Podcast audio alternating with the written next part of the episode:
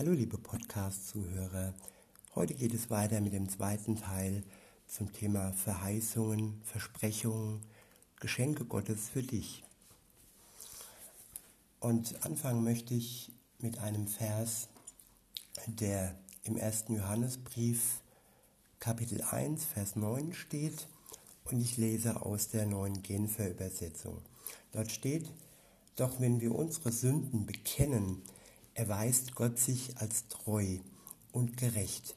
Er vergibt uns unsere Sünden und reinigt uns von allem Unrecht, das wir begangen haben. Ich wiederhole nochmal, doch wenn wir uns, doch wenn wir unsere Sünden bekennen, erweist Gott sich als treu und gerecht. Er vergibt uns unsere Sünden und reinigt uns von allem Unrecht, das wir begangen haben. Gott erweist sich als treu und gerecht. Das sind zwei ganz tolle Worte. Treu, wer ist schon treu heute? Gott ist treu. Und wer ist schon gerecht? Gott ist gerecht. Beides sehr tolle Begriffe. Und gut, wenn jetzt die Sache Gerechtigkeit auf uns leuchtet, sag ich mal, dann wird es halt ein bisschen ernster, wenn man jetzt Gerechtigkeit von anderen fordert und Gott dann gerecht ist, wenn jetzt uns jemand verletzt hat, betrogen hat oder bestohlen hat und Gottes Gerechtigkeit wirkt über ihm zu unseren Gunsten, dann ist das erstmal positiver für uns, als wenn wir uns zu unserem Unrecht stellen müssen, das wir begangen haben.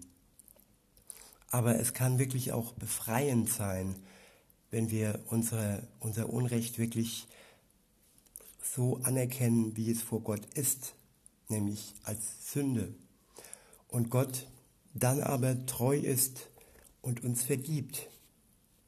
Das ist eigentlich die beste Verheißung, die ich in der Bibel finden kann dass Gott erlöst, dass Gott befreit und dass Gott in Jesus, seinem Sohn, uns befähigt, wirklich Gott näher zu kommen. Nämlich mit der Sünde können wir niemals Gott näher treten, zu ihm beten, weil da noch das Unreine ist, weil da noch das Unrecht ist. Und Gott ist gerecht. Insofern ist das mein meine Lieblingsverheißung, mein, mein Lieblingsgeschenk, soll ich mal sagen, will ich mal sagen. Und weiter geht's. Ähm, er hat die Frucht des Geistes versprochen. Die Bibel sagt dazu in Galater 5 in den Versen 2 bis 23 und dort steht, der Geist Gottes dagegen lässt als Frucht eine Fülle von Gutem wachsen nämlich Liebe, Freude und Frieden, Geduld, Freundlichkeit und Güte, Treue, Bescheidenheit und Selbstbeherrschung. Gegen all dies hat das Gesetz nichts einzuwenden. Ich wiederhole nochmal. Der Geist Gottes dagegen lässt als Frucht eine Fülle von Gutem wachsen, nämlich Liebe, Freude und Frieden, Geduld, Freundlichkeit und Güte, Treue, Bescheidenheit und Selbstbeherrschung. Gegen all dies hat das Gesetz nichts einzuwenden. Das sind tolle Charaktereigenschaften, die nicht sofort in jedem ähm, stecken. Und auch wenn sie in jedem oder in einigen stecken, dann sind sie niemals so, wie wenn sie von Gottes Liebe, von Gottes Geist gegeben sind. Sie sind gewachsen und sie sind wirklich etwas Gutes und insofern niemals ohne Gott in der Form zu sehen. Menschliche Liebe, menschliche Freude, Frieden, Geduld, das ist alles so ja, eingeschränkt und alles so begrenzt.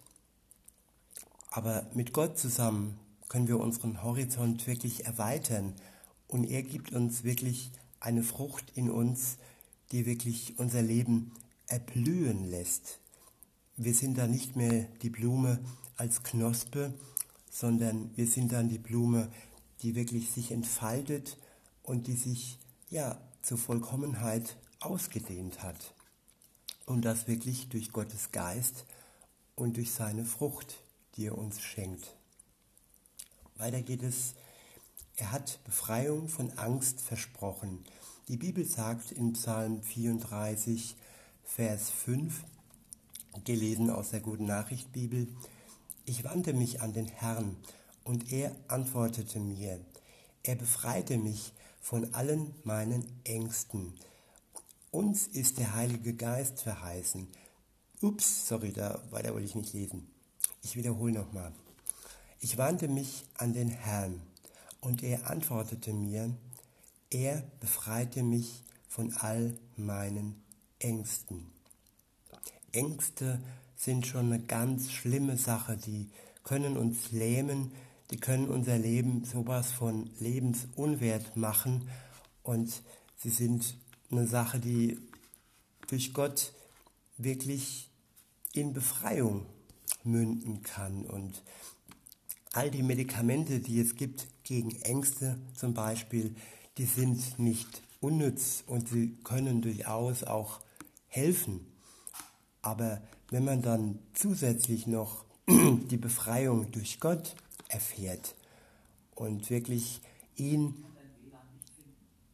äh, Moment, da will irgendwie die Technik mich wieder.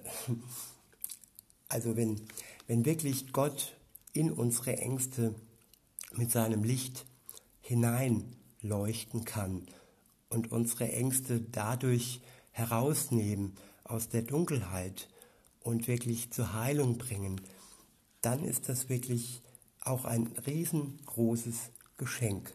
Und wer ist schon ohne Angst? Also ich bin es nicht. Und hätte ich Gott nicht, dann müsste ich zittern und müsste ich bangen vor jedem nächsten Tag und auch vor, vor vielen Menschen. Und ähm, insofern ist es doch ein sehr großer Trost, wenn Gott in unsere Angst hineinleuchtet und uns nicht komplett befreit, aber trotzdem unser Leben lebensfähig macht. Und weiter geht's. Uns ist der Heilige Geist verheißen. Die Bibel sagt in Lukas 11, 13, gelesen aus der neuen Genfer Übersetzung, wenn also ihr, die ihr doch böse seid, das nötige Verständnis habt, um euren Kindern gute Dinge zu geben, wie viel mehr wird dann der Vater im Himmel denen den Heiligen Geist geben, die darum bitten. Der Heilige Geist ist das Gute, das Eltern ähm, seinen, ihren Kindern geben. Das ist so ein Vergleich. Also man will nur das Beste für seine Kinder, wenn alles normal läuft und wenn eine gute Beziehung da ist. Und ähm, genauso möchte auch unser Vater im Himmel das Beste für uns. Und der Heilige Geist ist ein riesengroßes Geschenk, dass Gott in uns wohnt und dass er uns tröstet, uns die Bibel erklärt und uns formt und schleift, unser Gewissen stärkt und uns praktisch ja innig vervollkommt, die Vollkommenheit in uns bezweckt, bewirkt, sorry. ja. Und weiter geht's. Alle unsere Bedürfnisse werden erfüllt. Die Bibel sagt in Philipper 4,19, gelesen aus der Guten Nachricht Bibel, Gott, dem ich diene, wird euch alles geben, was ihr braucht. So gewiss er euch durch Jesus Christus am Reichtum seiner Herrlichkeit teilhaben lässt. Ich wiederhole nochmal, Gott, dem ich diene, wird euch alles geben, was ihr braucht, so gewiss er euch durch Jesus Christus am Reichtum seiner Herrlichkeit teilhaben lässt. Das ist auch eine wunderbare Verheißung, dass Gott uns wirklich verspricht, dass er uns all das gibt, was wir brauchen. Und davon ist das eine oder andere ausgeschlossen, weil nicht alles, was wir wollen, brauchen wir. Nicht alles, was wir wollen, tut uns gut.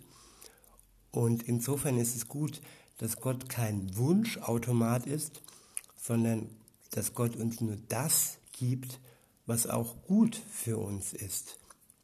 Es gibt ein tolles Bild aus der Bibel, wenn ein Mensch um eine Schlange bittet, die ihn töten kann, dann bekommt er diese Schlange nicht geschenkt. Er bekommt nur die Geschenke, die ihm auch wirklich gut tun. Und in diesem Sinne wünsche ich euch noch einen schönen Tag, fühlt euch beschenkt und ich sage bis denne.